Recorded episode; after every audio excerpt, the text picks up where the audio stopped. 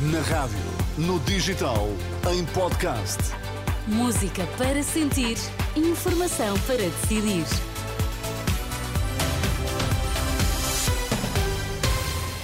Ainda antes da edição da noite, conheça as notícias mais importantes desta quinta-feira. Boa noite. Olá, boa noite. António Costa não está a fazer chantagem sobre o Montenegro para a candidatura ao TGV. Quem o diz é o vice-presidente da Infraestruturas de Portugal.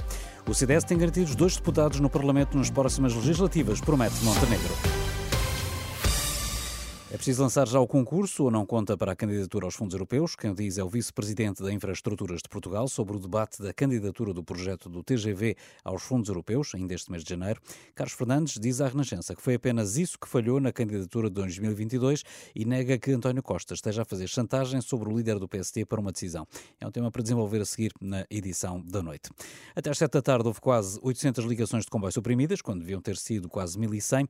Os números são eh, da CP sobre os efeitos deste segundo e último dia de greve dos trabalhadores da Infraestruturas de Portugal. Realizaram-se apenas 307 ligações, das quase 1.100 programadas, só circularam os comboios previstos nos serviços mínimos. O Tribunal de Contas poderá vir a apreciar a compra de ações dos CTT pela par pública, lembrando que a empresa está sob, sobre, sob a sua jurisdição e controle. Numa resposta enviada à luz, o Tribunal de Contas diz que poderá, em tempo oportuno, vir a analisar o caso, até porque é o Tribunal colegialmente que cabe decidir sobre a matéria. O Jornal Económico avançou que o anterior governo, seu divulgar publicamente, instruiu a para pública a comprar ações dos CTT através de um despacho do Ministro das Finanças, João Leão. Entretanto, Pedro Nuno Santos admitiu esta tarde que, afinal, sabia da entrada do Estado nos Correios em 2021, uma informação que só foi tornada pública esta semana através da imprensa. Depois de ter começado ontem por remeter explicações para o governo, o ex-ministro das Infraestruturas reconheceu hoje que estava a par do negócio. Eu em nenhum momento disse que não sabia da operação.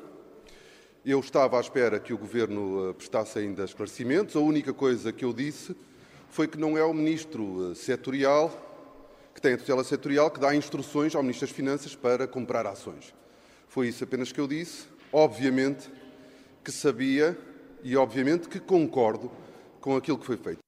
Pedro Nuno Santos eh, sabia, Luís Montenegro, no Conselho Nacional do PSD, que decorre em Braga, reagiu assim. O Ministro das Infraestruturas, à época, hoje Secretário-Geral do Partido Socialista, autorizou ou não autorizou? Vai-se lembrar nos próximos dias que autorizou? Foram muitos casos de falta de responsabilidade para exercer o governo de Portugal. A bandalheira em que se transformou governar o país tem de ter um fim para nós garantirmos o nosso futuro, para nós não andarmos a viver estas crises cíclicas que também são de credibilidade e que são muitas vezes responsáveis pelo afastamento das pessoas e até muitas vezes por alguma radicalização das suas tomadas de posição. As acusações de Luís Montenegro, líder do PSD, ao principal adversário, ao lugar de Primeiro-Ministro Pedro Nuno Santos. E o CDS tem garantidos dois deputados no Parlamento nas próximas eleições legislativas. Vai ter mesmo um grupo parlamentar, assegurou esta noite Luís Montenegro.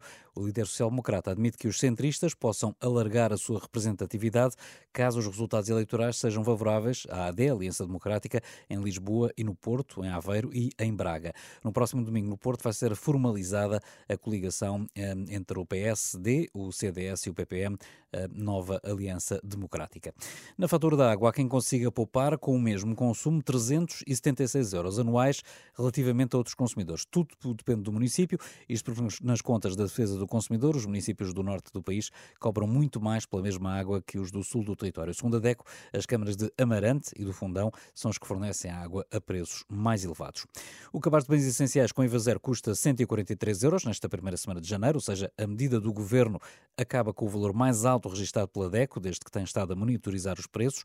Em quase nove meses, o cabaz teve um aumento superior a 9 euros, o que basicamente anulou o efeito do IVA zero. O maior aumento verificou-se no azeite virgem extra, que em apenas um ano quase duplicou de preço, passou de cerca de 6 euros por litro para 11 euros e 6 cêntimos. Também a pescada fresca e a laranja tiveram aumentos superiores a 40%. De recordar que, a partir da manhã, é reposto o IVA nas 46 categorias de produtos alimentares considerados essenciais. Já a seguir, a edição da noite.